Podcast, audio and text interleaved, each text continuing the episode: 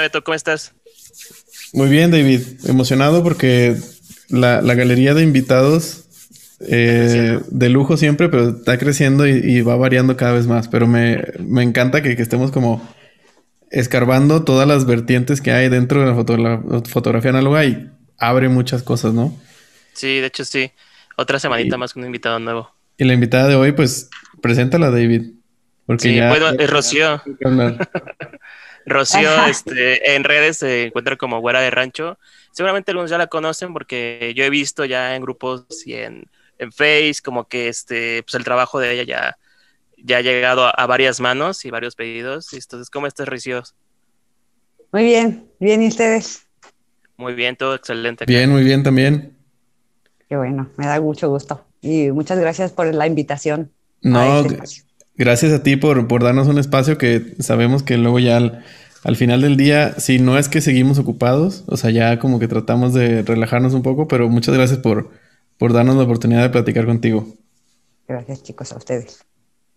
Muy bien. Oye, Rocío, y bueno, vamos a empezar como para, para abrir tema. De, lleno, de lleno. Ajá, o sea, la fotografía, la fotografía, la que sea análoga o digital, la que sea, ¿Por qué? ¿Cómo llegaste a ella? O sea, ¿cómo, cómo terminas enrolándote en este, en este mundo de la fotografía que, ya, eres, ya eres conocida porque pues tienes muchos clientes que hemos visto que, que consumen tus productos, que ahorita vamos a hablar de ellos, obviamente. Pues eh, empecé la fotografía por casualidad y por culpa de mi hermano, por así decirlo. Él estaba estudiando artes y mi papá le compró una cámara digital, una Sony Alpha 300 me parece, y le compraron una análoga porque en ese tiempo todavía estaban dándole clases de análogo, analógico. Entonces yo empecé a agarrar su cámara digital y me llamó bastante la atención. Yo le ponía en automático, obviamente, y así empezaba a tirar este, fotos a mis perros, a la calle, al campo, afuera de mi casa o, o casi siempre me gustó el autorretrato. Y después estaba estudiando otra carrera, tuve que terminar la carrera y ya cuando pude meterme a la fotografía, pues empecé a estudiar y me pareció bastante bien. Ok, entonces estudiaste fotografía. La preparatoria. Ya después de ahí, puros diplomados o talleres de fotografía, fotografía digital más que nada. Y ya ah. después como talleres de retrato o de fotografía documental, como ya más especializados. ¿Y tu preparación profesional en sí cuál sería? Porque ayer descubrí, yo no sabía que Beto había estado en ingeniería, este, ingeniero unos años y otro amigo en ingeniería. Y como que, este, normalmente como que ahora estoy descubriendo que varias personas tienen otra profesión, pero este, están en la fotografía. Yo estudié para maestra de niños, pero ah, ejercí bien pocos meses eh, y quería justo especificarme en educación especial y dar algún taller. A la fecha no lo descarto más adelante poder fusionar como estas dos, estas dos cosas que me gustan. Pero este, sí, me pasé totalmente a la fotografía y dejé de lado la carrera. Qué bueno, qué buena onda. ¿Hace cuánto estás, estás dedicándote 100% a la, a la foto? Porque ah, ahorita, y, ya con eso le damos pie a tu proyecto, pero pues cuéntanos un poquito la historia de qué has hecho en, en, en el mundo de la fotografía como tengo como 10 años más o menos que empecé a conocer la fotografía, te digo que mi hermano tuvo una cámara, pero este, dos años hice como lo que yo podía y lo que yo entendía. Después formalicé y me metí a una escuela de artes de aquí de Morelos que se llama el SEMA y estudié un semestre. Ahí vi un poco de más teoría y este, me gustó. Después me salí, estudié otra carrera, pero seguía interesándome la fotografía y una amiga me invita a una escuela que se llamaba EM de fotografía, que estaba, o le estaban abriendo chicos que eran fotógrafos documentales, eh, que hacían fotografía, perdón, documental. Y me interesó, entonces ahí empecé a estudiar, estudié como un año y medio y ellos me invitaron después a trabajar como asistente. Y estuve ahí como otro año y, y poquito hasta que me dieron como una capacitación para poder dar clases de fotografía, eh, de primeros niveles, obviamente. Ah, ok, ok. Entonces también maestra de foto además. Pues sí le intenté ese, sí, estaba pesado, bueno, pero no tanto. porque daba, te digo, la teoría, lo básico. Entonces, pues, este, lo dominaba, lo, lo, lo, más básico, obviamente, todos lo dominamos. Y no te da miedo como eh, hablar de, de, la iniciación de la fotografía a los demás. Entonces, sí, claro. di un poco de clases también ahí con ellos. Rocío, ¿y cómo fue el, el paso a, el no brinco, el paso a sí llevar la fotografía de la mano derecha con la cámara, pero del lado izquierdo tu, la parte artesanal, la parte este, de trabajo de todo esto que, que trabajas en, en, la marca de Guara de Rancho que es tuya, ¿cómo fue ese, ese pasillo ahí, la izquierda o derecha? Pues con Güera de Rancho ya llevo cuatro años este, en el proyecto y empecé haciendo tejido, crochet, porque mi mamá sabe hacer esa técnica y mi abuelita y casi todas las mujeres de mi familia lo saben hacer. Y empecé a hacer correas, empecé a hacer estuches, todo de, de tejido a mano. Pero me encontré con, este, como con contras, como que la pelusa se le metía lente, cosas así. Entonces empecé a buscar materiales que fueran tanto más resistentes, más duraderos y que pudiera poner como a mí me gustan, de los colores que a mí me gustaba o, o de la manera que yo sabía que era más fácil que yo pudiera trabajar y sacar rápido el lente. Y eh, conocí el cuero, empecé a, tuve que tomar un taller, tuve que aprender suficiente para empezar a agarrar materia prima, el cuero. Y ya de ahí algo de diseño de modas para poder empezar a diseñar bolsas y estuches y todo este tipo de, de accesorios. Ok. Y el, el, Es que a mí es algo que desde hace mucho yo... Y por culpa de la foto también, hay un fotógrafo que se llama... Un fotógrafo francés que se llama Jean Arthus Bertrand. Y él lo que hacía era tomar fotos desde un helicóptero a lugares icónicos al amanecer. Entonces, las sombras y la perspectiva son, son increíbles. También todo lo, lo hace en film. Y vi fotos en, creo que era en Marruecos, de los, los tanques estos donde trabajan la piel y donde la curten y donde la, preparan para ser trabajada ya como de, de, manera final en los productos como los que tú haces.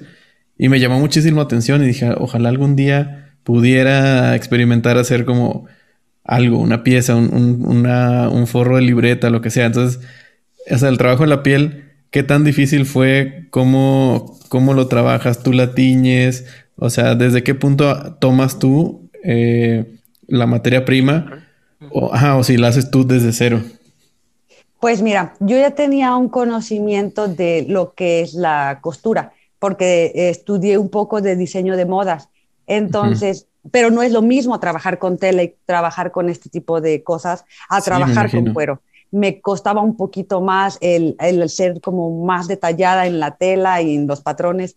Entonces, me encontré con que el cuero no es un material que tengas que tratar con suficiente delicadeza o que tengas que estar eh, siendo muy perspicaz. Bueno, sí en el tratado y en el pigmentado, pero no en el cortar. Puedes cortar con cualquier cosa. No es como con la tela que tienes que tener como estas tijeras que están atrás, eh, súper afiladas para que de un corte el cuero se presta un poquito más. Pero empecé desde abajo porque no sabía absolutamente nada y empecé, me empezaron a enseñar los peleteros. Yo iba y compraba cuero y me venden el cuero crudo. Eh, ok. te enseño un pedacito. A ver, ah, ok. Al natural me venden, ya sea, que yo compre una res entera o media res, pero viene totalmente natural y recién curtida.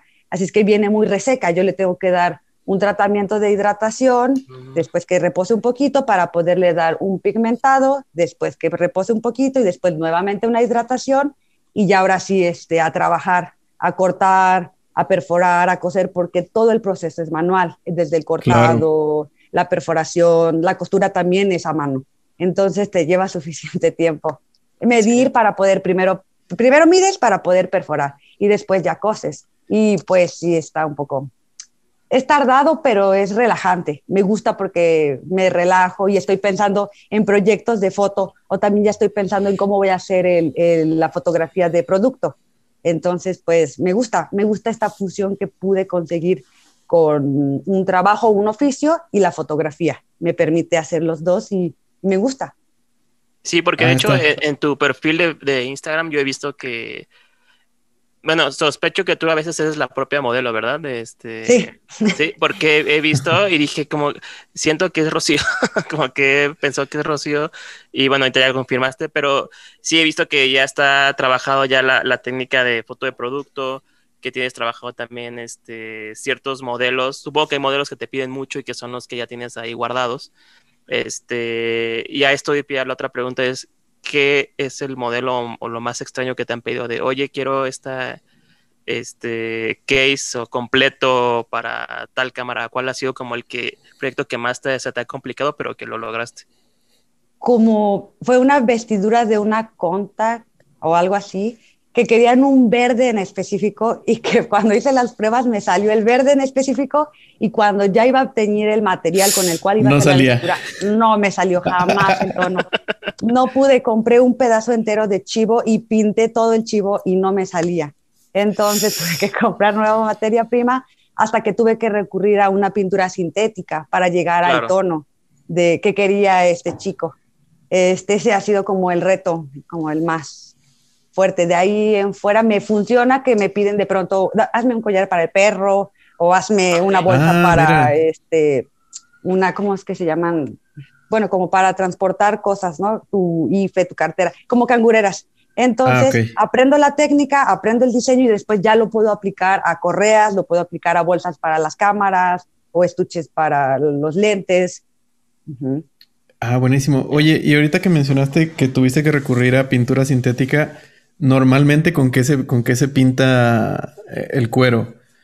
trato de hacer, a- al principio hacía pigmentos naturales, pero el cuero no, con el curtido que usan sales, eh, no se prestaba porque empezaba a tener un olor. Por ejemplo, Ah, pintaba el café madera, pintaba con el café.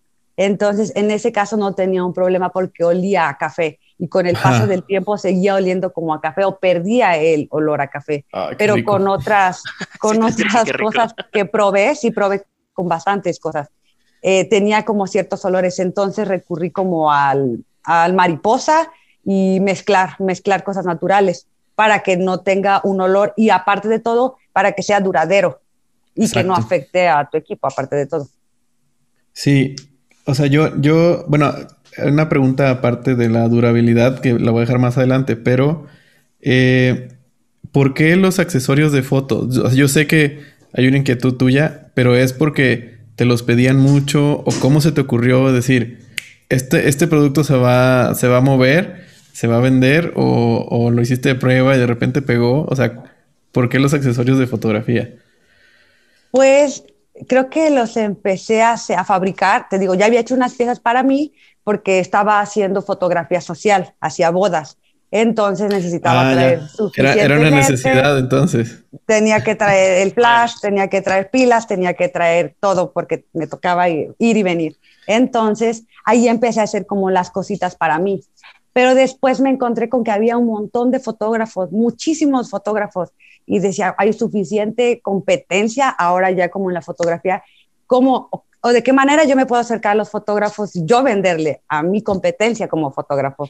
Entonces empecé, empecé a hacer piezas ya como más formales y empecé a hacer, este, a probar, te digo, materiales y ah, no hice redes sociales en un principio, pero empecé a buscar clientes de, de boca en boca o de, sí, de persona en persona.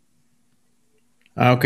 Sí, bueno, Está sí, interesante. yo me acuerdo cuando hacía fotos de boda también, tienes que traer colgado prácticamente todo Sí. para poder cambiarlo rápido. Lentes, o sea, si se puede, dos cámaras, una Sí, con un lente la largo, un lente obviamente. corto. Sí, de hecho ahí nació el, bueno, ahí nacieron los famosos chalecos de fotógrafo, ¿no? Por esa necesidad de o traer los, todo. estos arneses que son como a la Ándale. cintura, Sí, sí, sí. eh, que son, ay, no me acuerdo cómo se llaman, pero lo usan los fotoreporteros, que te cabe tu cámara y todo tipo de lentes. Esos vi bastantes. He intentado hacer en cuero porque me- es una pieza que sí vi, pero que usaban en loneta, la quisiera hacer en cuero, pero el resultado es que es muy pesado, entonces ya es Mm. pesado cargar tu equipo todo el día, como cargar ya suficiente pesado de donde vas a guardar tu equipo. Claro, sí, sí. Sí, debe ser súper resistente, pero sí, el, el precio que hay que pagar es el, el peso. Porque Sí, además en- en las piezas, cosas sí. las piezas así en, en piel, con, y es, es algo que me encanta, con el tiempo van adquiriendo un carácter y se van poniendo con el uso y con el tiempo se van viendo mejor para, para mí, en mi opinión. Sí, claro. Envejecen, envejecen con estilo esas, esas piezas. Oye, y, y, eso de cuestión de lo que dice Beto, de cuando pasa el tiempo, ¿qué, qué ocurre? O sea, ¿qué ocurre con, con, los materiales? Este, ¿Te ha llegado gente que dice, oye, este, quiero, pues vendí esa cámara, este, ¿me puedes hacer algo a partir de lo que ya me trabajaste? ¿O ya no se puede? ¿O tiene que ser otra vez algo nuevo, etcétera? ¿Se puede reutilizar o algo así o no? Si me dan alguna pieza, si regresan como alguna pieza para como personalizar. Ajá. Sí, por ejemplo, correas. Eh, las correas varían mucho en la terminación, en las puntas. Algunas son para digital, unos los piden como con, con cinchos, con hebillas para poder este, hacer más larga o más cortas, o unos con arillos. Entonces, he tenido el caso donde cortale ese pedazo, aunque me quede más corto, pero añádele ahora para adaptar a otra cámara. O me han dado mm. una vez un cliente, un señor que me dio un cinturón y de ahí le hice un cinturón de su hijo, porque supongo que era especial el cinturón, y de ahí hice un strap para su, para su cámara un strap de mano. Ah, qué bueno, eso está bueno. Eh, y estoy pensando así como, yo tengo eso, voy a reutilizar todo Pues sí, he, intentado dar como un mini video en Güera de Rancho de cómo puedes hacer tu strap eh, a base de un cinturón, ya que todos tenemos un cinturón que ya no usamos. Ah, eso está, eso está buenísimo. Sí, está, muy chido. Oye, Rocío, y yo creo que sabemos por qué, pero ¿por qué, por qué el cuero? O sea, ¿por qué las, las piezas hacerlas de cuero? Y, y, bueno, sí, primero contesta eso si quieres. ¿Por qué en cuero? Porque descubrí que puedo personalizarlo a como ustedes, los clientes lo piden, que sea más propio. Eh, por, ejemplo, al mío le pongo frases, a las cosas que yo tengo le pongo frases que a mí me inspiran o de fotógrafos que me gustan. Entonces pensé en, en qué le puedo poner. En tela tal vez se lo pueda abordar, pero con el tiempo mm. no sé.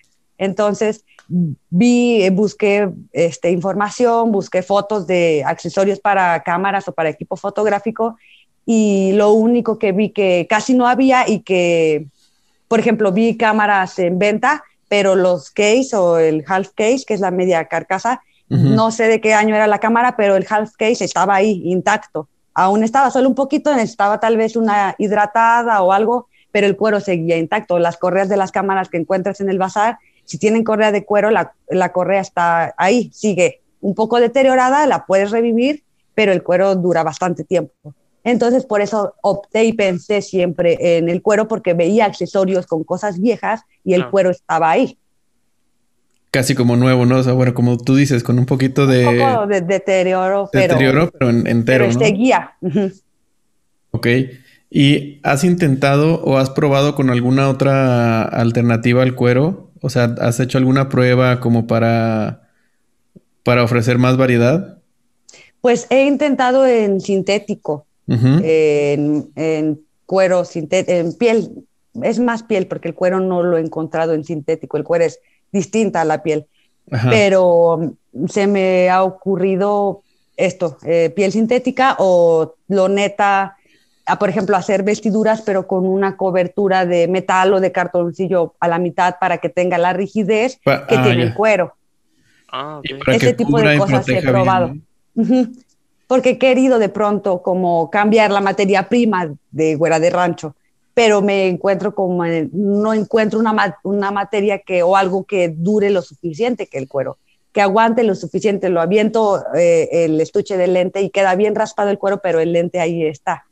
Entonces no he encontrado otra cosa que me dé esa, esa resistencia. Por ejemplo, con las cámaras, cuando, o las, cuando hecho en las bolsas la, la cámara, el, el, lente, el telefoto, pues el exposímetro, los filtros, el cable disparador, todo ya se vuelve bien pesado. Y si es una cámara, eh, que, diga una bolsa sintética o de nylon, ya se deformó toda o ya no me cabe nada. Entonces, pues he optado por el cuero porque me permite esto, que vaya rígido y que vaya separado y que no se me vaya maltratando una cosa con otra cosa.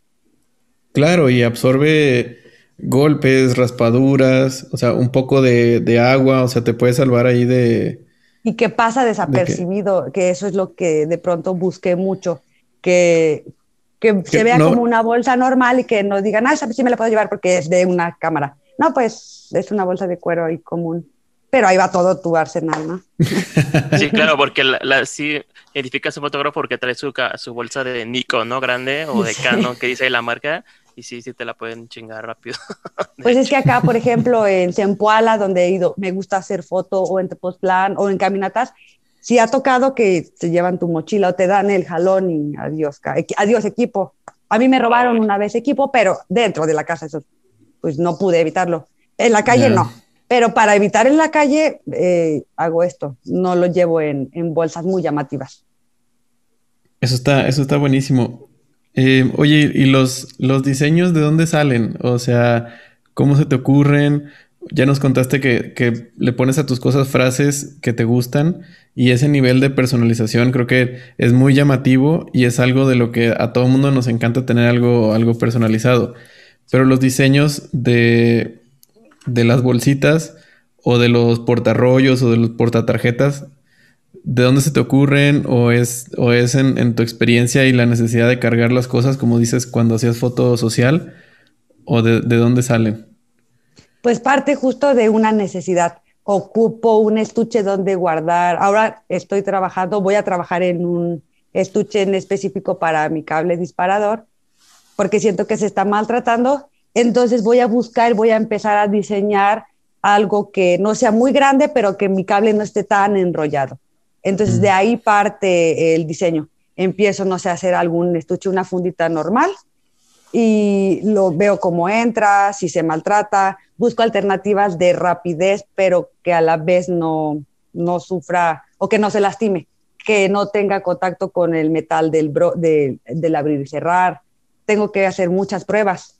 Cuando, por ejemplo, cuando me piden diseños nuevos de cosas nuevas, tengo que hacer pruebas de, yo primero hago un diseño porque saco con medidas y en, cartoncillo ya lo saco, al cortar en el cuero, al ya pasarlo, es distinto. Tengo que tomar en cuenta el espesor de mi cuero, eh, si va a llevar un forro adentro, entonces tengo que hacer suficientes moldes o pruebas para la vestidura final, la bolsa final, o como estas cosas que me decías de los estuches, de los rollos, en el bolso narciso, de, en un diseño hay una una parte donde entran dos rollos. Ese me lo pidió un cliente en específico que quería dos rollos afuera para que rápido pudiera agarrar el rollo, meterlo a su cámara y no tuviera que abrir el bolso, buscar el rollo. Y así van saliendo también diseños, porque me recomiendan o me dicen, eh, ¿le puedes adaptar esta bolsa? ¿Me puedes adaptar esto? De acuerdo a las necesidades ya de, de los clientes. Y así es como se va fortaleciendo o concretando un diseño. Ok, justo, justo ahorita estoy viendo todo lo, este, me, me llamó la atención que dijiste Narciso, porque tienen nombres iba, iba, a preguntar también eso. sí, tenían nombres específicos y de hecho, eh, cuando la primera vez que te, que te contacté fue gracias a este Irving, también ya lo entrevistamos aquí, a Irving este, Miranda, este, y él, él siempre, bueno, él me vendió una, este, una Pentax 67 y tenía la tenía piel pegada en, eh, en la cámara. Oh, ya me acuerdo, una 120. Sí, en 120. Y, me, y yo le pregunté, oye, ¿dónde hiciste esto? Porque yo no lo había visto. Y normalmente cuando compras algo, o en mi caso yo buscando, eh, siempre acababa yo o en eBay o en otro lado. Y hay una, este, y para comprar ya sé, cases o, o, piel para ponerle nueva a tu cama, etcétera. Y yo le pregunté, me dio mucha curiosidad, me dijo, ah, pues es con, con Rocío de Guarda de Rancho, y me metí a tu Instagram y venía ahí todo, todo, todo, todo este, pues el arsenal que tienes ahí de productos. Y, te, y la pregunta es, ¿dónde sacas los nombres? ¿Por qué esos nombres? Y por qué este, pues cómo nacen? ¿De, de, de dónde es la inspiración?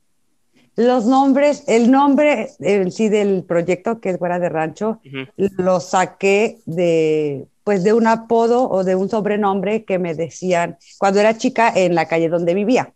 Y todos los nombres de mis piezas son de vecinos de esa calle, que fueron personas importantes o que, que, tuvieron cierto impacto de mí, en mí eh, en la infancia o con el transcurso de, del tiempo y tomé sus nombres para unas piezas. Y las piezas que más se venden son las personas que ahora constantemente veo y que aprecio bastante.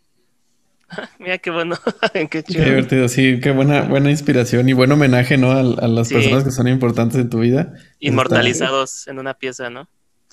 Exacto, sí, literal, porque esas piezas deben de durar años y años y años. ¿Cuál es, cuál es la pieza más viejita que tengas? Yo creo que de las primeras que hiciste para ti, ¿no? Mi portarrollos, eh, mi portarrollos, porque no tenía en dónde, entonces los echaba y a veces no, me, no los compraba con el botecito y los echaba y después ya se me estaban aplastando de un lado, ya no eran completamente redondos. Entonces ahí dije, ah, un portarrollos para que no se aplasten uno con otro y me queden bien deformes. Entonces ahí salió como, a ver, hay que poner ahí el rollo. Vale, está bien. Muy bien. ¿Y lo tienes por ahí o no? Yo, yo de, curioso chismeando. No lo tengo. Pero quería tocar el tema sobre, que me dijiste sobre las, la piel de, de la Pentax de ah, Yair. sí, sí, sí. Pues con él he trabajado varios proyectos porque él tiene el equipo, tiene las cámaras. Entonces, aparte de, de, todo que vive acá cerca, vive en Morelos. Entonces él luego le decía, vamos al taller y trae tu cámara y te esperas, el, eh, no sé, un, esperas 40 minutos o el tiempo que demorara en hacer el molde. Y con la cámara en físico, pues es más rápido, porque marcas rápido, cortas y ves que coincide y ya. Y no estás tanteando, calculando, midiendo para que quede realmente como es, o porque no la tienes en físico. Entonces él sí me pide este, vestiduras de cámaras que nunca nadie más me ha pedido pero que él tiene las cámaras y hacemos que él me trae la cámara y así trabajamos. Y también me ha conseguido clientes. Sí, soy caí yo. Justamente. Sí, luego ya lo conozco creo que desde hace dos años. Ah, mira. Sí, pues ahí ya sigue la cadenita porque David me enseñó una vestidura que le hiciste y yo me, anoté así en, el pendiente mental, le voy a escribir a Rocío, le voy a escribir para pedirle una, hasta que ya me hice el espacio para, para escribir la semana pasada. Y ve, ya quedó. De hecho, este... y de hecho, por ejemplo, duda, ya es duda sobre la Pentax 67. Este, ¿Existe funda? ¿Se puede hacer una funda para ese tamaño de cámara? Porque yo no las he visto, no, o sea, ni siquiera originales de Pentax. No me he dado la tarea así como de, pero no las he encontrado. Y me quedo así como, ¿se puede hacer? O sea, ¿será como viable? Porque está más grande. Necesitas dos reses para hacer una, una funda de ese tamaño. se puede hacer, se puede adaptar. De hecho, te digo, la, esta cámara del verde en específico, no, no, he visto, busqué en internet referencias de vestiduras y no encontré por ningún lado una vestidura referente que me ayudara a basarme en ese diseño. Entonces, sí he sacado de, de cámaras que no tienen o que sí, que no existe, un diseño. Ajá. Sí, justamente. Es que está, eso está buenísimo porque no, no tienes que mandar una vestidura a reparar o que te la clonen, sino como, como hicimos, a mí me sorprendió que mandaste las fotos de pásame las medidas así, así, así, así. Y ya te las mandé y dijiste, ok, ya, la trabajamos. Y yo, wow, o sea, a mí, me, daría mucho. Obviamente me tomó mucho tiempo para hacer eso. Con Jair hicimos bastantes pruebas. Eh, le hice una funda para una Hasselblad y nos tardamos un montón de tiempo, casi más de 15 días, porque ya teníamos los moldes, las perforaciones donde va la palanquita que creo que es de rebobinar y donde, donde se mete la placa y ya se había hecho todo, se había cortado, la metíamos y no calzaba. Entonces era regresar al, taller, quitar, eh, supongamos si era del lado derecho, quitar ese pedazo, esa placa, volverla a hacer y volver a hacer el diseño hasta que quedó. Sí, sí me tocó ver esa, esa funda, no en persona, en fotos, me acuerdo que me la mandó. Y yo dije, ¿dónde sacó? Hasta le, le, hizo, decidió una, un estuche donde pudiera poner atrás su plaquita de metal. Exactamente, sí, por eso me acuerdo mucho, porque tenía la plaquita atrás con un bolsillo chiquito y ya la podías poner. Estaba, estaba muy bonita, de hecho, esa funda. él, él me da como los eh, detalles en específico, que la bolsa no sea ni tan ancha ni tan grande ni tan brumosa y ya como él, él me dice, ya yo le doy opciones de material y le hago como algún diseño y ya me dice sí o me dice no, no me gusta y ya lo cambiamos. Apenas le hiciste una para una Contax T2, ¿no? O algo así, una point and shoot chiquita. Creo, creo me, me enseñó como una funda pequeña. Creo que sí. Seguramente sí, porque me, me enseñó. Y ya he, trabajado bastantes piezas con, con este Yair. Sí, de hecho sí. Oye, Rosy, ¿todo, todo lo haces tú? O sea, ¿en el taller eres tú nada más?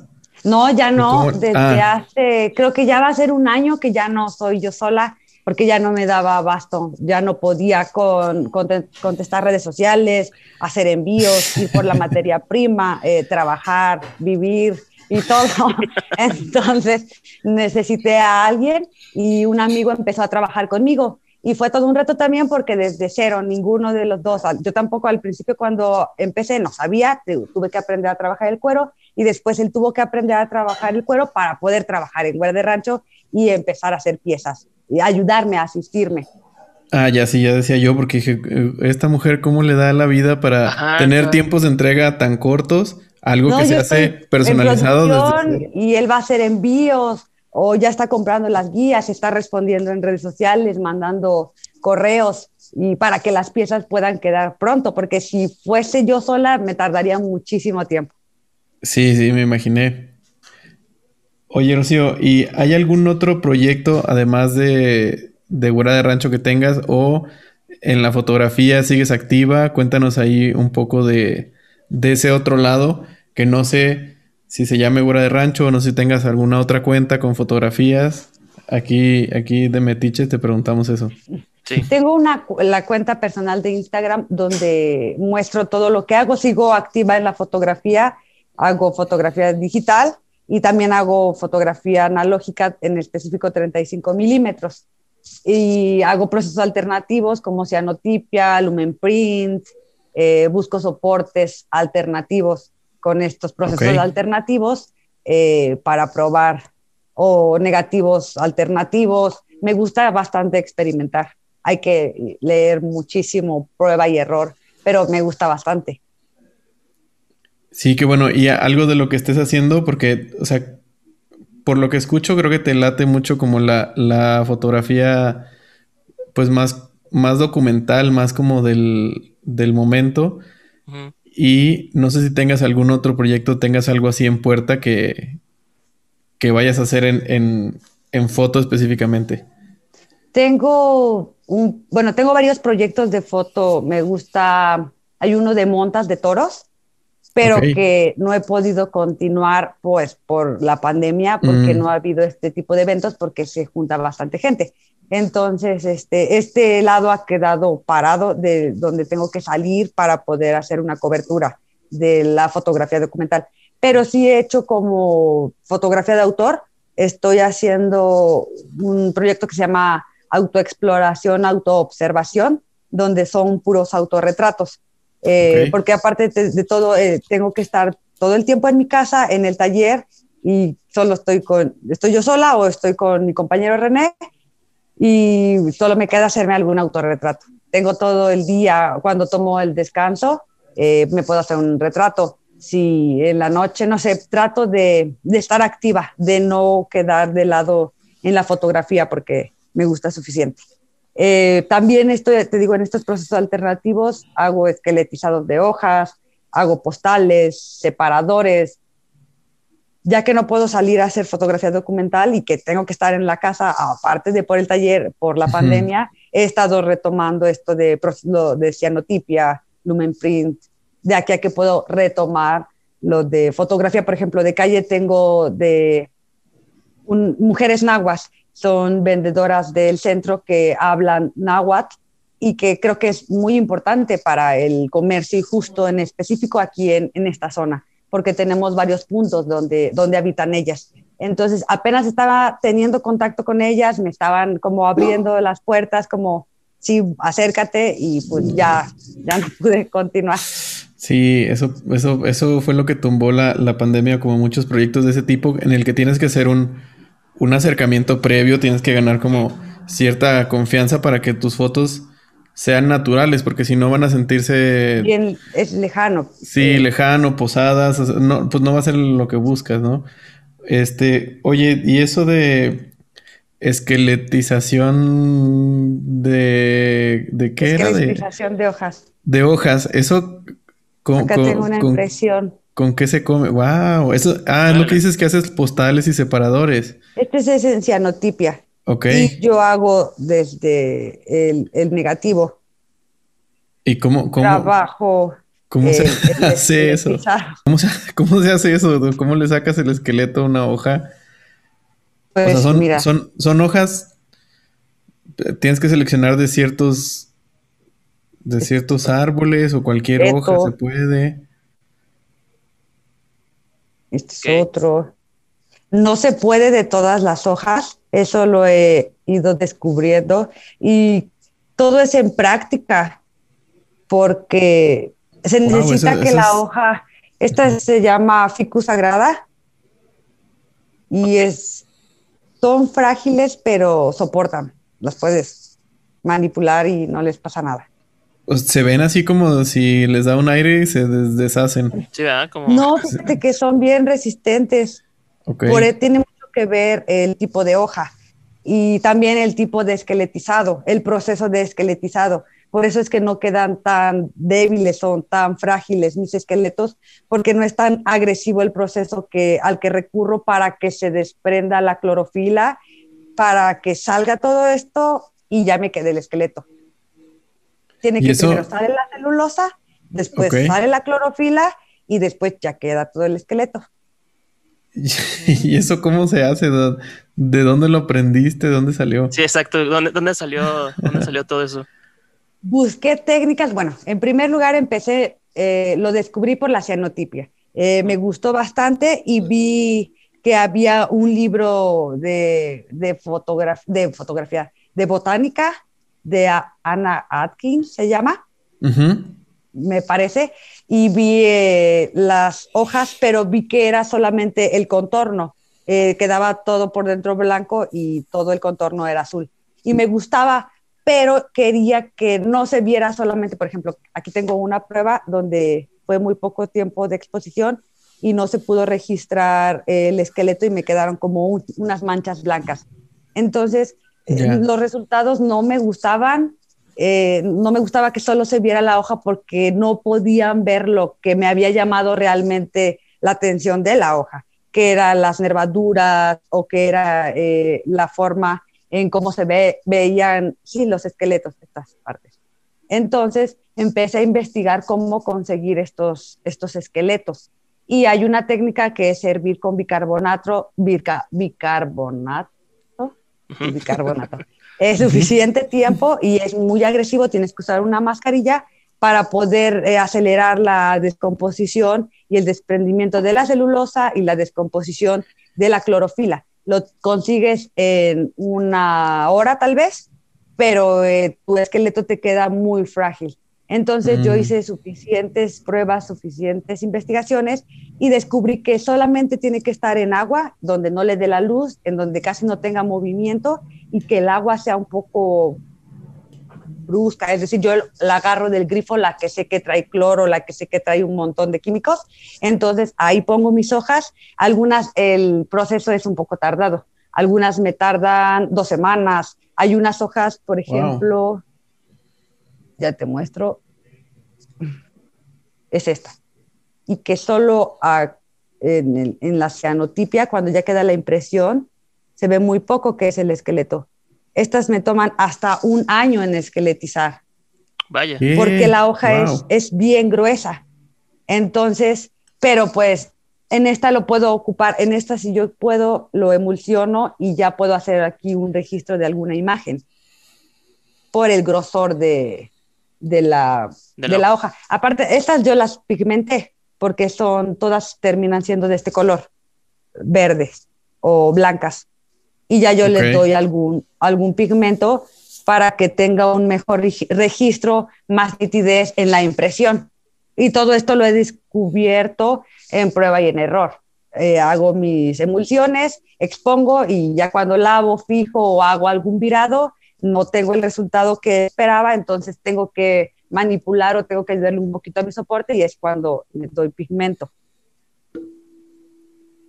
Qué, locura, me parece todo un, todo un mundo. Sí, Pero, pero, pues es, de mucha, mucho, como dices, investigar y muchísima paciencia. O sea, es un proceso largo y que, como tú dices, experimentar, que veo que te apasiona y te gusta mucho, como ir haciendo esas pruebas hasta obtener el resultado que tenías en tu mente y ahora sí como lo estandarizas para tener resultados consistentes, ¿no? Qué, qué, qué gran trabajo. Distintos tipos, en distintos tipos de hojas.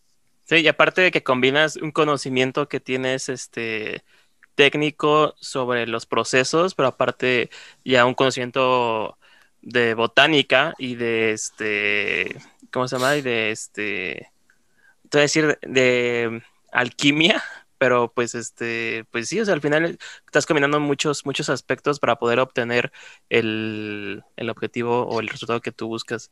Está muy, muy interesante. Mira, acá tengo, pues va de la mano, acá tengo otras impresiones, porque eh, la clorofila o cierta sustancia de la hoja es fotosensible.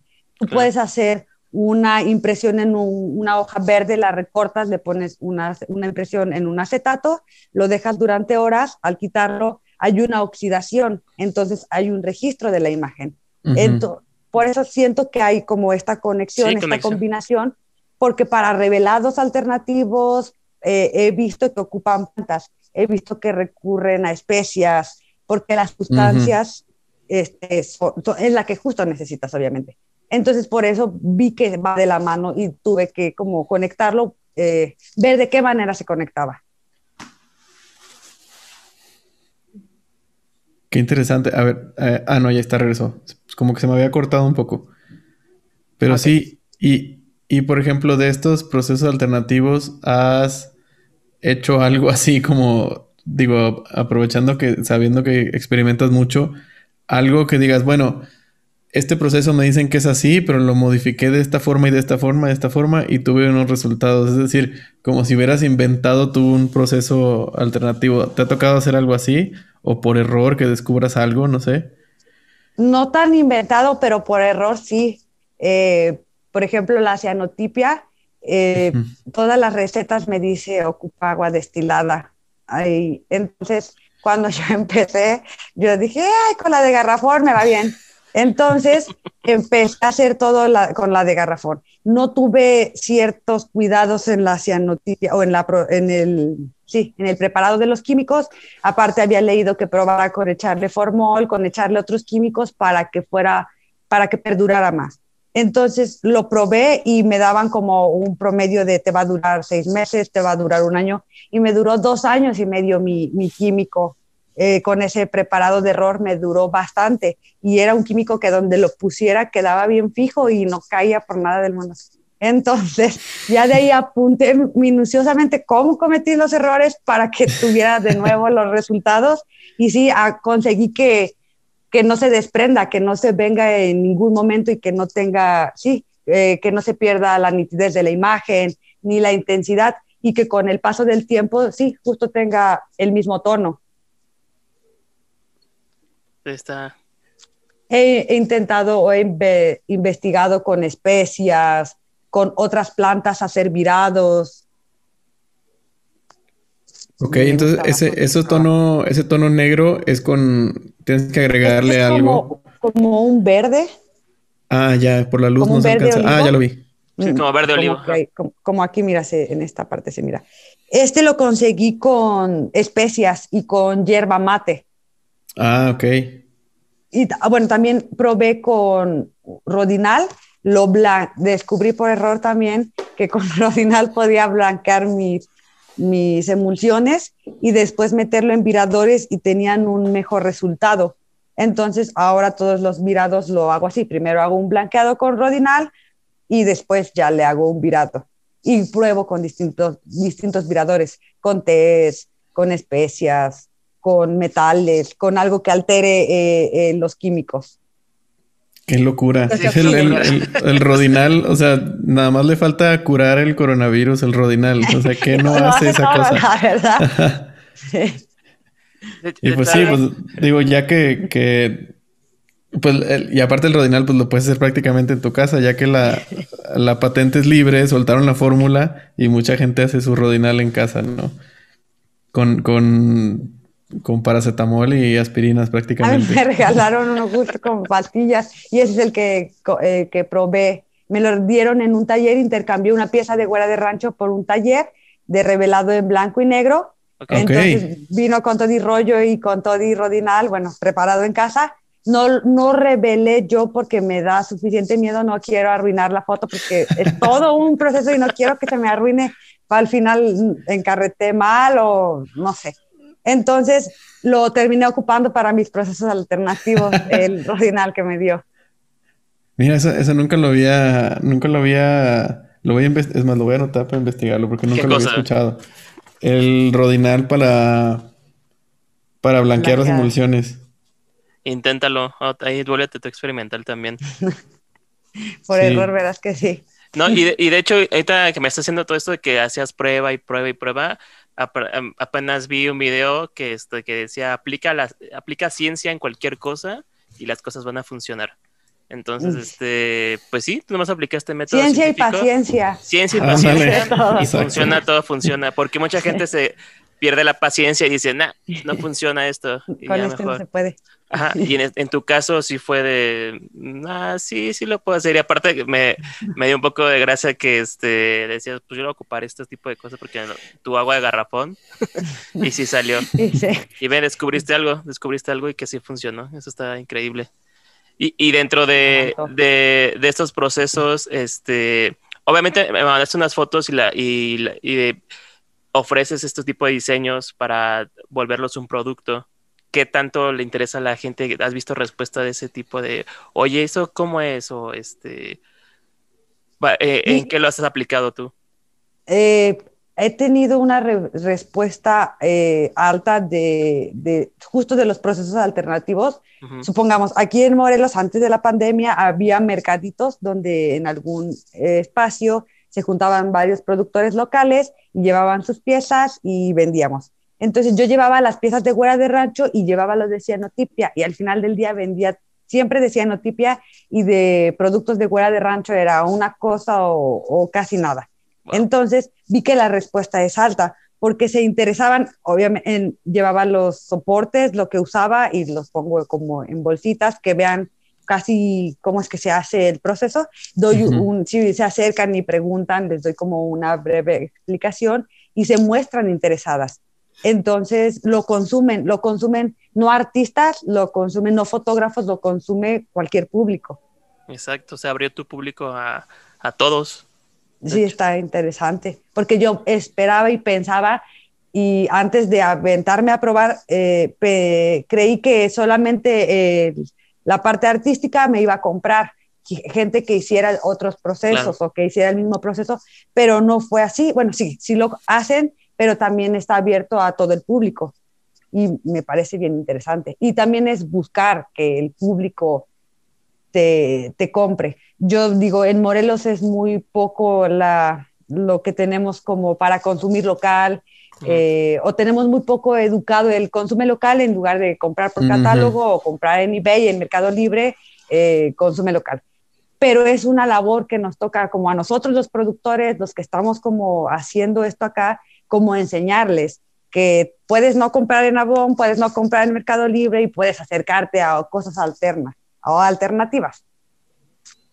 Y bueno, por ejemplo, los de cianotipia y esto lo empezaba vendiendo, iba y veía fotógrafos caminando en la calle y ya les decía, yo soy Rocío, soy fotógrafa y me dedico a esto, hago procesos alternativos y la mayoría de fotógrafos no sabía que eran eh, la cianotipia o que eran los procesos alternativos de, de, la fotografía o de la impresión de la imagen y se mostraban muy interesados y eran como, sí, véndeme tus postales, colegas. Entonces así también empecé a tener conocidos y ya después, no sé, me empezaban a seguir en Instagram, yo los empezaba a seguir y cuando ya formalicé Hueá de Rancho, ellos comenzaron a seguir Hueá de Rancho y como que fue despegando. ¿Cuántas, cuántas piezas, eh, hablando de Hueá de Rancho, cuántas piezas haces al mes? Mm, estos últimos meses, eh, arriba de 10. Ok a partir de la pandemia para acá, sí. No, entonces estás pegada al taller todos los días. Todos los días, prácticamente. A veces los domingos no descansamos, estamos hasta la noche, vemos alguna cosa que quedamos en la tele o en la computadora, pero mientras estamos trabajando. tomamos tiempo para comer, pero seguimos trabajando. Sí, sí, Llega cuando acabamos los, los pedidos, hoy sí, duérmete todo el día.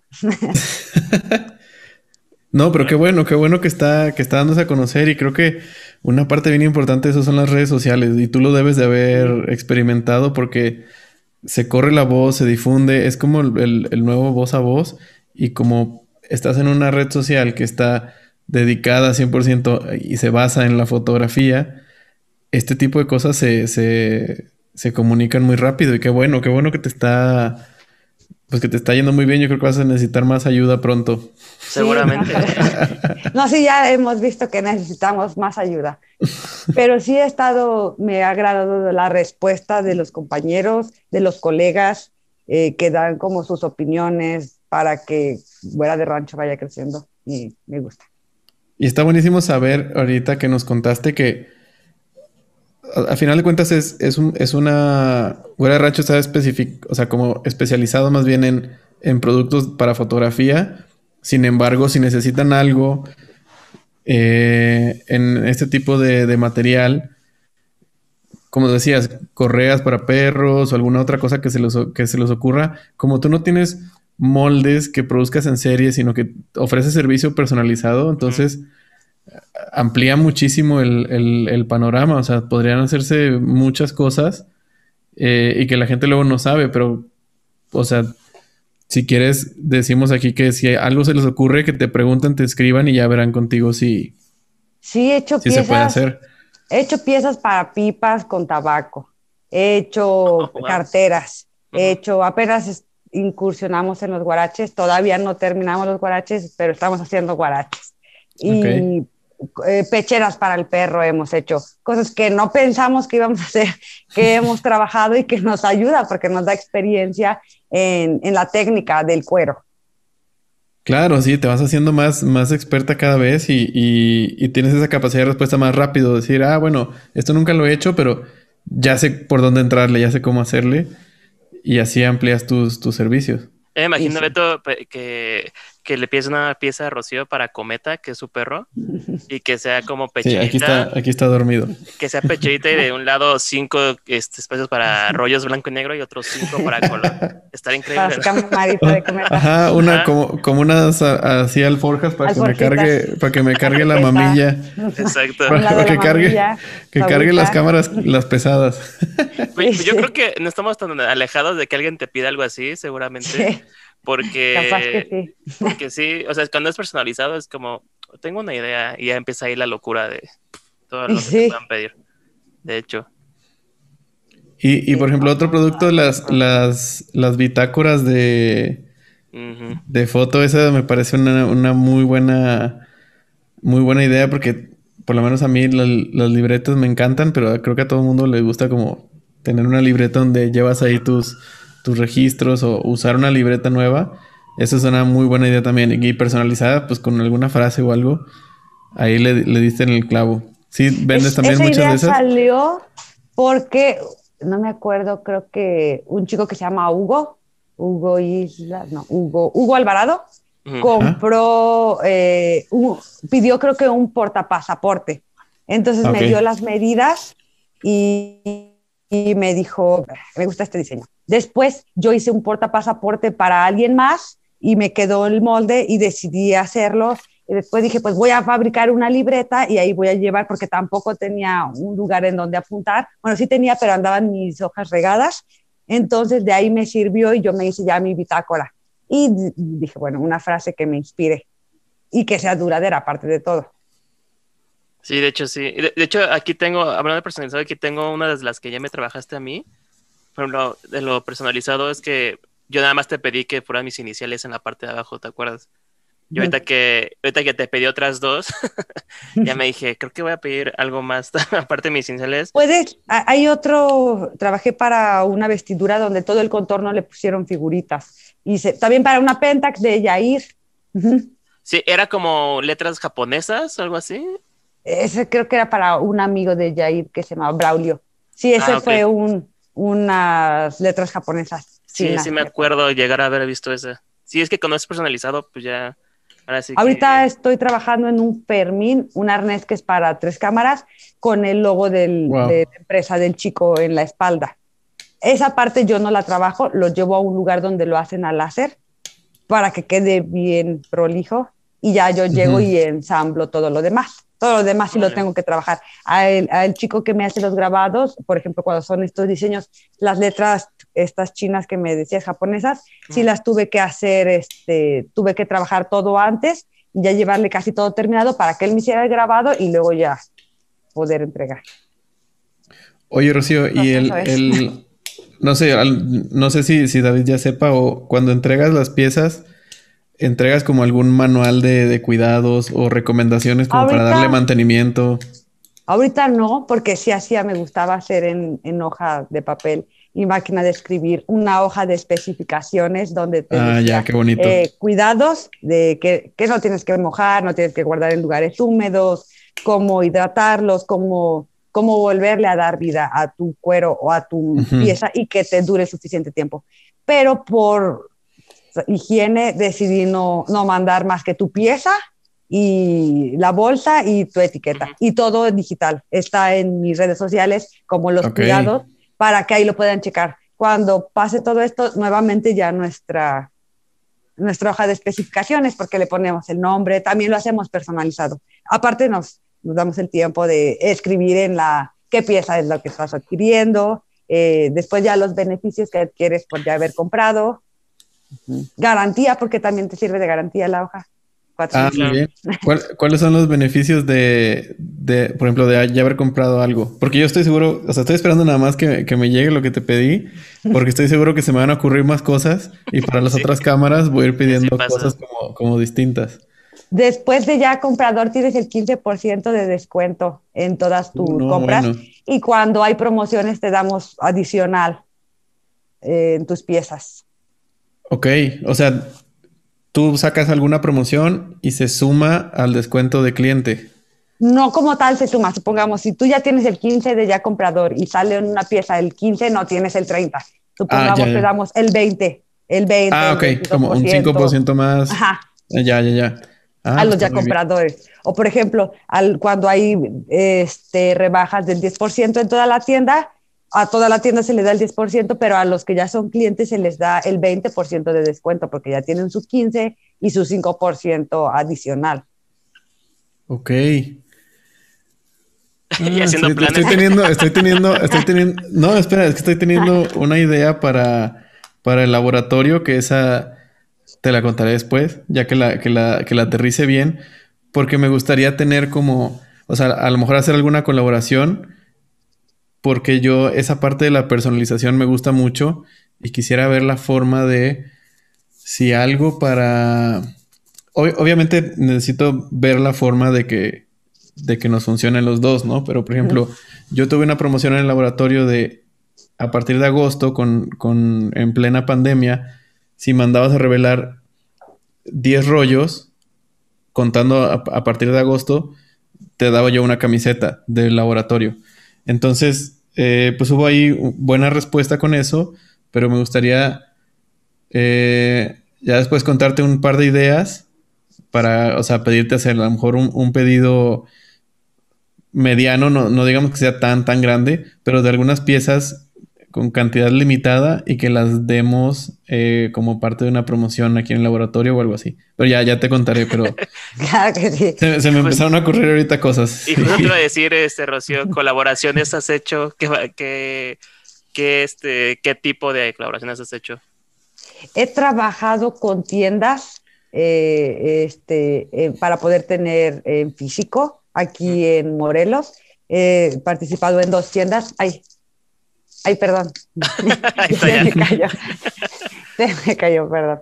Eh, trabajé en una tienda en Tepoztlán donde eran eh, cosas para chicas como maquillaje, bolsos, sandalias y estaba ahí fuera de rancho.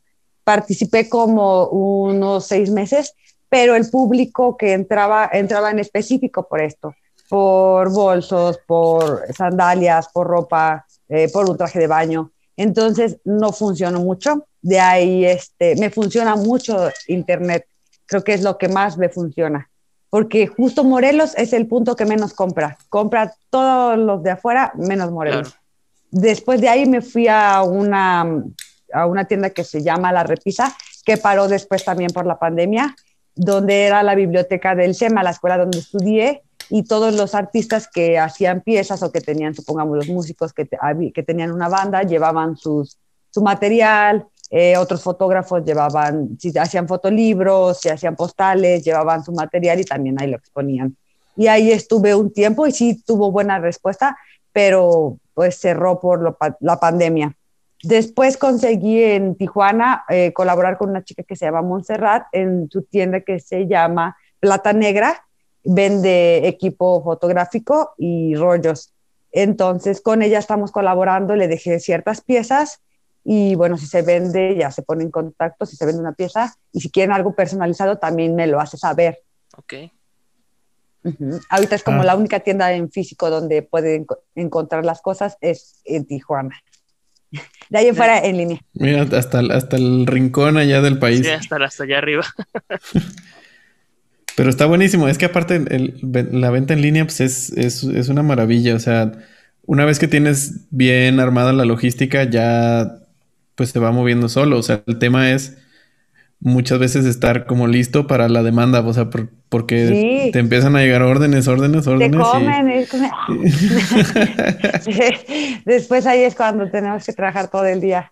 exacto, exacto. No, pero bueno, qué bueno, qué bueno que está, que está despegando. Y ay, te iba a preguntar algo ahorita y se me fue, se me fue la onda por estar pensando en, en ideas. Colaboración. En ideas a futuro, ajá.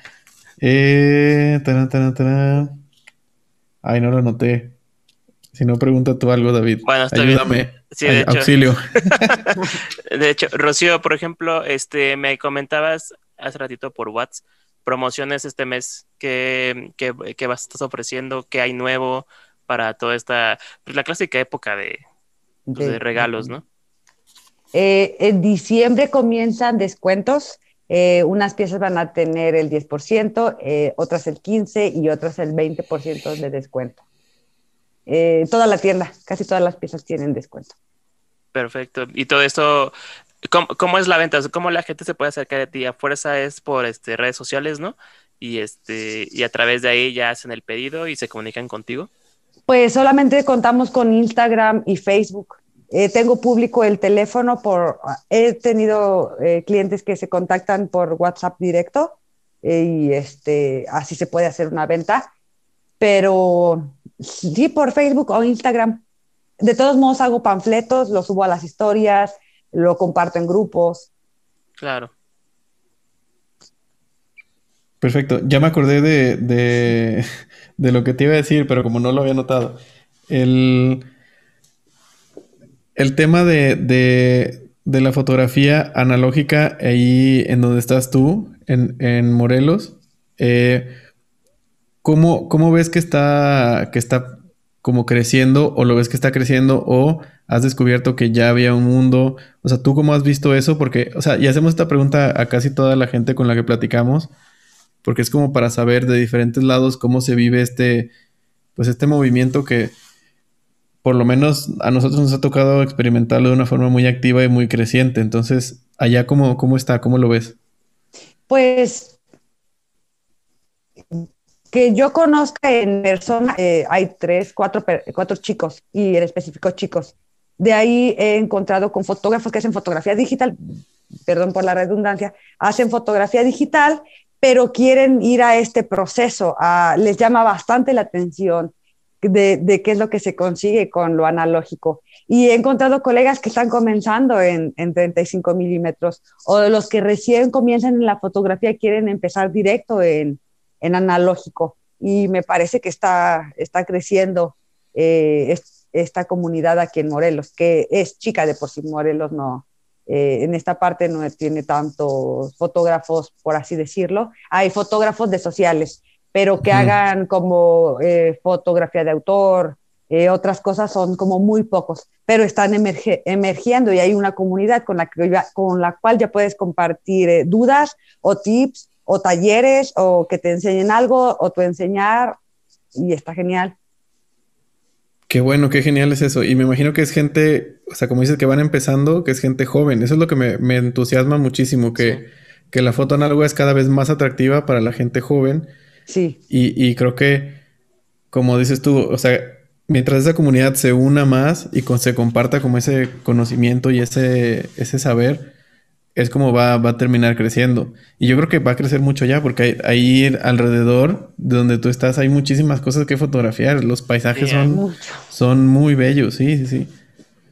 Por ejemplo, en los lugares donde venden rollos, al principio, cuando yo empecé a hacer, vendían como bien limitado y decían, no, híjoles, no tenemos. Pero ya vamos a traer porque sí nos están pidiendo.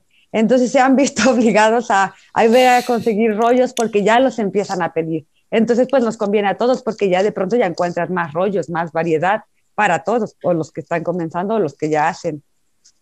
Sí, es eso, esa, eso es a lo que me refiero. O sea, mientras más, más movimiento tenga, eso crece y va, dando más oportunidades. Y, pues sí, si conseguir rollos es complicado en, en, casi cualquier lado. Y hay veces que es complicado porque sí hay, pero están carísimos. Lo quieren vender a, al doble o triple de lo que cuestan en, pues, digamos, en realidad, ajá. Pero como es la única opción que tienes y cuando no tienes más tiempo, pues terminas comprándolos así. Pero yo creo que eso puede irse, irse como estabilizando los precios. Claro, cuando el, el, flujo sea más constante, o sea, que la gente lo tome ya como su fotografía de base, como pues nos ha pasado a muchos. Ayer teníamos una plática también y varias personas que dicen, no, pues la, la cámara digital lo tengo ahí guardada y, todo lo que tomo, la primera opción siempre piensas en, ok, lo voy a tomar con este rollo o voy a tomarlo con esta cámara de, de analógica. Entonces, eso me entusiasma mucho y creo que escuchar que por allá también esté despertando es, una muy buena noticia para todos. Sí, para todos, te digo. Rocío, si alguien, por ejemplo, yo voy a Morelos, ¿dónde me dirías tienes que ir acá? Para sacar este, este lugar es muy fotogénico, este lugar a mí me encantaría fotografiar. ¿Qué, ¿Dónde recomendarías ir? Dependiendo, si te interesa el paisaje, tienes que ir eh, hacia Jojutla, hacia eh, Coatetelco, hacia Puente de Ixtla, porque, por ejemplo, la, a la puesta del sol, el cielo es rosa, el cielo es lila, eh, coge unos colores súper bonitos. Si quieres como paisaje de bosque, tienes que ir como hacia Zempoala, hacia Tepoztlán, hacia Santa María. Si quieres algo más árido, tienes que ir hacia Yecapixtla, hacia Cuautla. Lo, lo, bonito es que tenemos todos los tipos de paisajes que quieras. Tienes desde lo bien árido, quieres alguna laguna, hay lagunas. Quieres bosque, también tenemos bosque. Tenemos de todo, de todas estas Mm, posibilidades para retrato, o para retrato, perdón, para paisaje. Yo ya he intentado buscar todos estos sitios y bueno, en, en una locura. una cosa, bueno, sí, yo me enamoro, obviamente, me gusta bastante. En digital, pues sí, digo, bueno, me gusta cómo se ve, pero no, eh, pero no, cuando lo hacía con la digital, pues no tenía como este chiste, bueno, obviamente me gustaba porque era todo el proceso de ir al lugar, montar el tripié, ver dónde iba a ser la foto, ver mis parámetros y ya hacía la foto y enseguida ya la vi, bueno, pues ya me voy a la casa a revelar. Eh, sí, en la computadora, ¿no? En Lightroom. Eh, pero ya con la análoga no voy, elijo mi rollo, a ver de dónde, a ver la luz, a ver cómo está esto, después a ver cómo lo voy a, si lo quiero forzar, si no lo quiero forzar, cómo quiero que lo revelen todo este proceso me, me, gusta más y me llama más la atención porque, porque ocupa todo de mí para poder hacer la fotografía. Me gusta. Qué, qué, qué, bien lo dijiste. Esa frase está muy buena. Ocupa todo de mí. O sea, creo que es ese ritual el que nos tiene atrapados a todos. El que nos gusta porque te hace desconectarte de todo y te concentras en eso. Y es un momento para ti. Y pues sí, una vez que lo haces, lo disfrutas tanto que ya no quieres dejar de hacerlo Nunca más. Y ya todo lo que hice con digital ya lo quiero repasar ahora, no, ya ahora tengo que ir con la nalga. ¿A dónde fui aquella vez? sí. Veo que hay cámaras atrás de ti. oh, sí. Este, ¿cuál, cuál, cuál, ¿Cuál es tu cámara predilecta que dices, bueno, voy para acá, la voy a agarrar y ahí me la... Es, es la de confianza ya para ti. La primera que compré. Ah, bueno, pues sí, la favorita. es una Camil, es bien básica, pero no me deja en ningún momento. La compré en un bazar y ya de ahí le he ido consiguiendo accesorios para que me dé los resultados que yo quiero o las pruebas que yo quiero.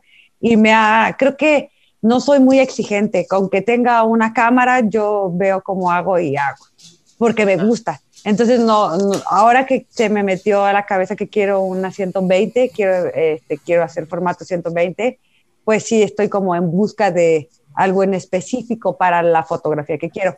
Pero en 35 milímetros mm, me gusta esa. También trabajé con una Nikon y una Canon, pero me gusta más la Pentax. La, la, la Canon porque era como, tenía una parte digital, donde si ya no tenía pila, pues ya no podía, no podía tomar foto más, ya se me había arruinado todo. Entonces lo que me gusta de la, de la Pentax es que en cualquier momento no necesito que tenga pila o si se me acabó la pila del exposímetro, pues con aplicación o con el exposímetro, pues lo puedo hacer. Me gustan las que es totalmente manual, que en cualquier momento puedes hacer fotografía. Sí, esa, es la gran magia que las cámaras viejitas, aparte de que duran para siempre, son, son como independientes, ¿no? Si no hay baterías, no pasa nada, siguen funcionando. Y, una vez que te pases a, a 120, ahí te vas a quedar enganchada, vas a ver, te va a encantar. Es, es una locura el cambio de formato. Me, sí, me, me, gustó muchísimo y dije, no, ya, ¿qué estaba haciendo antes? ¿Por qué no lo conocía antes? Pero ahora sí ya quiero, y estoy empezando a buscar trabajo de todos los que hacen 120 en México y hay trabajo que yo digo, no, hombre, está buenísimo. Hay retratos muy buenos, hay cobertura también, paisaje en, medio, en formato medio muy bueno. Sí, mucha, mucha foto de producto también y foto de moda se hace con, con 120 para revistas y cosas así, cada vez más, pero sí ya hay gente que lo, que lo está haciendo. Hay fotógrafos muy, muy buenos en, ese, en esas ligas? Casi no me gustaba eh, fotografía de, supongamos, de moda, pero justo como dices, para algunas revistas, eh, para algunas portadas o para algunos retratos ocupan analógicos 120, entonces he empezado a buscar en dónde todavía es que recurren y pues bueno, sí me gusta bastante el trabajo. No le veo ni un nada mal. ¿Y cuál es la que tienes a la vista? ¿A cuál quieres casar? ¿Qué cámara sería? Quiero una Rolly, pero pues tampoco ya me pongo tan exigente, lo que llegue. lo que llegue, porque pues, pues ahí, ahí David. suficiente. Sí, voy a contactar a Yair porque él me ha ayudado. Entonces, este, eh, para una Rolly. Vi que estaba vendiendo una 120 hace como un mes, me parece, o un poquito más. Sí, sí, sí, de, hecho. Vende seguido. Sí, de hecho, eh, eh, los dos nos unimos fuerzas porque yo tenía un lente de una sensabrónica eh, de 6x6 y él tenía el cuerpo de la sensabrónica y, y él dijo, pues hay que unirnos, unamos fuerza y armemos un buen kit. Y sí, de hecho, apenas la semana pasada se vendió la sensabrónica, dos lentes, la sensabrónica y este y rollo, así tal cual, lo oh, compraron. genial. Sí, he visto que tiene una página o un grupo, me parece, donde vende equipo y ahí, ahí es donde siempre ando viendo cuando suben 120. Sí, de hecho. Sí, el Irving está ahí. Tiene, tiene muchas cosas que no enseña, según yo. Tiene ahí como tesoros guardados, pero solo son para él. sí, porque luego hemos hecho negocio y me dice, como que se queda pensando, dice, pues bueno, mira, a ver que tengo esta. Y, no me convence. o, algo así. Sí, a veces me rehuso. Hicimos un cambio de un exposímetro que me tardé un montón en que dijera, bueno, está bien, ya y ya cuando fui dije, híjole, ya me ando arrepintiendo. Pero hicimos, sí, hicimos el cambio. Y ya él sí fue bien contento y yo también ya volví bien contenta. Bueno, pues ya, además fue un buen trueque. Pues ahí ya viste, David, para ojo para cuando veas una, una rola y por ahí, le avisas luego, luego Rocío. Y sí, porque ya quiero probar. sí, porque, bueno, 35 milímetros fue todo un reto. Siento que 120 va a ser todavía otro reto, entonces ya quiero empezar el reto. sí. Sí, ese es un mundo distinto, pero ya tienes que empezarle porque si no...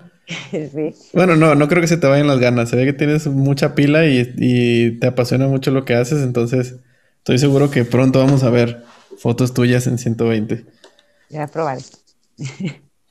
y cuando quieras, revelar cualquier, o sea, cosa que, que batalles o lo que sea, mándamelas y, con gusto te los, te revelo. ¿Estás en Ciudad de México? En Ciudad de México, sí. Oh, estás bien cerquita. Sí, no está nada, no está nada lejos. Y si alguna vez voy y, o sea, voy a decir algo que a lo mejor me, me disparo en el pie. No sé nada del trabajo de la piel, pero me gustaría aprenderlo y, aprendo muy rápido. Entonces, si algún día ando por allá y tengo un rato libre, voy de, voluntario, de, becario, ayudarte con trabajo duro, aunque sea, aunque sea un rato. pero, sí, tú ves que trabajo siempre hay. Ajá, exacto, aunque sea ahí de, de, lo que sea, pero, o sea, me gusta mucho aprender de, de muchísimas cosas. Y lo que tengo pendiente es carpintería y el trabajo de la piel creo que cuando empiezas a trabajar en, piezas propias o aprender una técnica en, en piezas propias, tienes como más esmero, más delicadeza. Entonces sí puedes venir a hacerte una vestidura, algo, una correa, un estuche. A, lo, mejor, a lo mejor una correa suena que está más fácil que una vestidura. un poquito no tan más fácil porque hay que conseguir todo, la, todo, todo bien, pero sí es lo más, lo más rápido que puedes hacer en, no en una tarde por todo el proceso de cortar, de hidratar, de lijar para que quede bien parejito, después quitar cantos. Hay muchos procesos que, o muchos pasos que hay que seguir, que recién estoy haciendo como fotografías de los procesos para que los, ustedes puedan ver cómo es que, cómo es que se hace una pieza. Este, pero hay muchas cositas que, por ejemplo, hay unas mm, herramientas que es para quitar las esquinas y para que todas las piezas queden redondas. Después hay que pulir esas partes, hay que pulir toda la pieza después de que pintas, hay que impermeabilizar. Siento que es un proceso muy largo como para mostrar a todo el mundo. Entonces, como que simplificamos y ya estamos enseñando cómo es realmente el proceso de una pieza totalmente personalizada. Ok, no, y eso también te sirve a ti tener esos como esos manuales fotográficos de los procesos para cuando tengas que capacitar a gente, que tengas que crecer tu, tu, equipo de operación, pues ya con eso les vas mostrando el paso a paso y, rápido agarran la onda. Y sí, sí, porque de pronto este, hemos contratado o subcontratado para fines de semana o una semana que nos ayuden para que terminemos la producción más rápido y nos demora en que le enseñemos cómo se elija, cómo cortamos, cómo hacer los pasos. Entonces, pues sí, eh, está un poco difícil, pero el, el, proyecto cada vez lo pide más, pide que ya no seamos una persona. Al principio era solo yo, después ya no era solo yo. A veces hasta mi mamá tiene que participar como mate, mando esto y por favor llevas a paquetería y mamá, sí, hija, tú nada más dame el papel y yo llevo. Entonces participan suficientes para que fuera de rancho. Pues ahí vamos. Y sí. Pues buenísimo. Está o sea... modelo mi mamá. También ven a mamá ah, mira. Y hay unas fotos en Instagram. ¿Ah, en serio? Ha modelado también. Es bueno saberlo.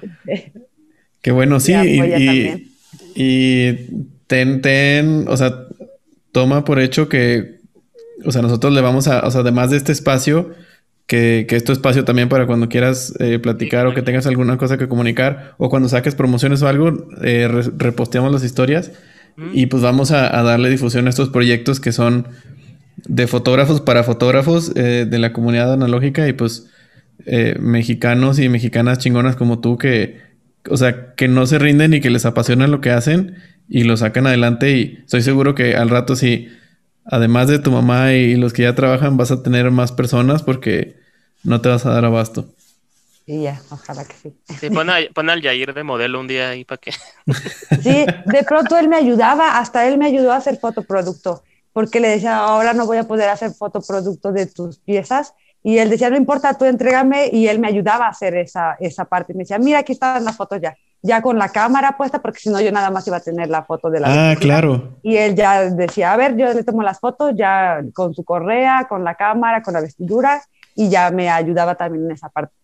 Te voy, a, te voy a hacer modelo, pero también, también ya irá ayudado. Te, te voy a ayudar también para voy a sacar de las que tengo, las voy a sacar las fotos bien, bien. Para que ah, sí, por favor, porque me sirven muchísimo. Sí, sí, sí, yo también te los mando. O sea, trataré de, de, hacer como el mismo estilo que tienes en tu, en tu página para que no, no se vea que salten. Y, y, sí, ya que las tengamos, las mandamos porque sí se ve, Es, distinto vender la pieza sola a que se vea ya en la cámara cómo queda bien montada y todo. Sí, sí, sí yo uso a mi modelo que es mi, te digo, la Pentax, esa en todas siempre sale sí. con todas las vestiduras, aunque ni le queda, pero pues es el único modelo que tengo. Entonces cuando, me, cuando tengo fotos que Jair me ayuda, que ya tienen la cámara, me sirven bastante. Sí, porque no le puedo decir, imagínate que ahí sí le queda bien a tu cámara. Porque, sí, tienes que vender la expectativa para que, el, para que jalen. Totalmente. Sí, sí, sí, cuenta con ello, te las mandaremos.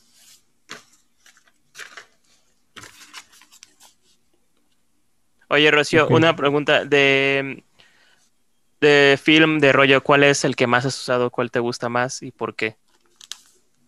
ahorita he estado como hasta obsesionada con el cinestil, que yo ni siquiera hacía blanco y negro y menos usaba cinestil, pero un chico que era mi cliente, es mi cliente aquí de Morelos, eh, compró en la Ciudad de México uno y me dijo, mm, tengo un rollo blanco y negro sin estilo, ¿lo quieres? Te lo vendo. Y le dije, ah, bueno, y ya lo vi en el centro, lo compré y lo utilicé. Fue mi primer blanco y negro en mi cámara y cuando empecé a hacer este, fotografía analógica. Y me gustó bastante el, el resultado. También eh, tuve que contemplar y compensar porque no soy muy fan del alto contraste, no me gusta ir de negros a blancos, me gusta eh, una escala de grises. Y para poderlo conseguir, no, yo dije, ah, no, la primera me sale, obviamente no, pero con el Cinestil conseguí algo bueno y me gustó. Entonces, ahorita estoy como con ese, pero también probé eh, un Kodak, lo malo que era caduco, era un Kodak Gold 200, 400 y creo que lo tiré a 200 y los colores me gustaron bastante. No tengo un favorito ahorita en, eh, a color, pero estoy en busca de uno. sigo tirando y digo, no, esto todavía no me gusta. Voy a probar con otro. Eh, aún no lo encuentro. Ya cuando lo encuentre. si tienen uno que me recomienden. Sí, busca el Fuji C200. ah, ok. Fuji C200, pero tíralo a 100. Y a ver, es, apunto porque... es barato y fácil de conseguir. Sí, es barato, de hecho. Sí. Y, muy bueno. Y no son baratos algunos. Sí. Fuji C200. Ya, no, no se me va un episodio sin mencionar el Fuji C200. sí, de hecho. Sí, está la oportunidad siempre latente. Sí, de ¿Ustedes venden eh, rollo o, o, solo equipo? Bueno, David es el que, el que mueve más el equipo. Yo solo eh, proceso en el laboratorio los, los rollos, pero sí tengo por, por temporadas. Tengo así que, que me hago de algún lote y en cuanto tenga, te aviso por si quieres alguno. Te digo, pues tengo de estos blanco y negro, color, etcétera, y ya. Yo creo que ahorita ya, ya se me hace muy difícil que en este año vaya a tener algo como significativo, pero yo creo que en enero sí voy a tener ya buena variedad y te aviso. Ok. Sí, o si no, que, que, pidamos como la otra vez. Es que la otra vez pedimos. Ah, sí. Y, de hecho él entró ya a ir al, al pedido así en bola y pedimos de otro lado y llegaron rollos para todos, tal cual así. No, eso está genial. Navidad adelantada. Sí, y así entre todos, pues el envío sale, sale más barato. Más costeable, menos pesado. Sí, nada más que luego hay que pagar la importación y ya es. Oh. se empieza a hacer, se empieza a hacer grande la cuenta. De hecho, sí. Qué triste. Pero bueno, vale la pena. De ese, de ese pedido yo todavía tengo ahí varios rollos que me quedan por usar. Mm, qué bien. Sí, pero entonces te, aviso. Este. Y pues, Rocío, no sé si, si David quiere preguntar algo más. yo pues, lo que este pensaba era. Pues no sé, como ir cerrando y agradecerte otra vez por tu, por tu participación. Y pues nada, o sea, vamos a, a, publicar este episodio, vamos a, difundir ahí las redes sociales de Güera de Rancho. No sé si quieras que pongamos tu cuenta personal como para ver tu trabajo de fotografía. De todos modos, eh, nos mandaste unas fotos y vamos a ponerlas así en, en nuestra cuenta para, para que puedan conocer un poco tu trabajo y que puedan seguirte en Instagram directamente. Ok, muchas gracias. Si quieres agregar tú algo, Rocío, adelante ahorita. ¿Alguna recomendación? ¿Algún este adelanto de algún diseño? Lo que tú quieras, adelante. Pues, bueno, se vienen diseños de Sabinas nuevos, paquetes más que nada, este diciembre creo que haré paquetes eh, de vestiduras con correa, eh, porque casi siempre, supongamos, me preguntan eh, cuánto están las vestiduras y cuánto está la correa ahí. Bueno, no, solamente me animo con, con la vestidura.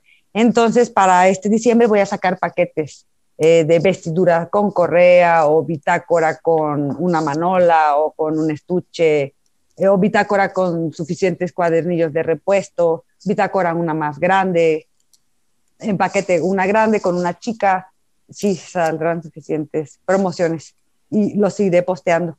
Ah, está bueno, está bueno eso de los paquetes. Perfecto. Listo, Pues muchísimas gracias, la verdad, por, por todo este tiempo que nos pasamos. Ve, ya se pasaron casi ya dos horas otra vez. Es como. sí, es como Sí, no, se, se va el tiempo volando, de hecho. Pero, Rocío, muchísimas gracias por el espacio, por este, el espacio en tu agenda y por darnos eh, toda esa cátedra tal cual. Te salió la maestra en ciertos momentos de la entrevista y eso está, eso pues no se pierde, está ahí siempre, va a estar ahí siempre y está increíble.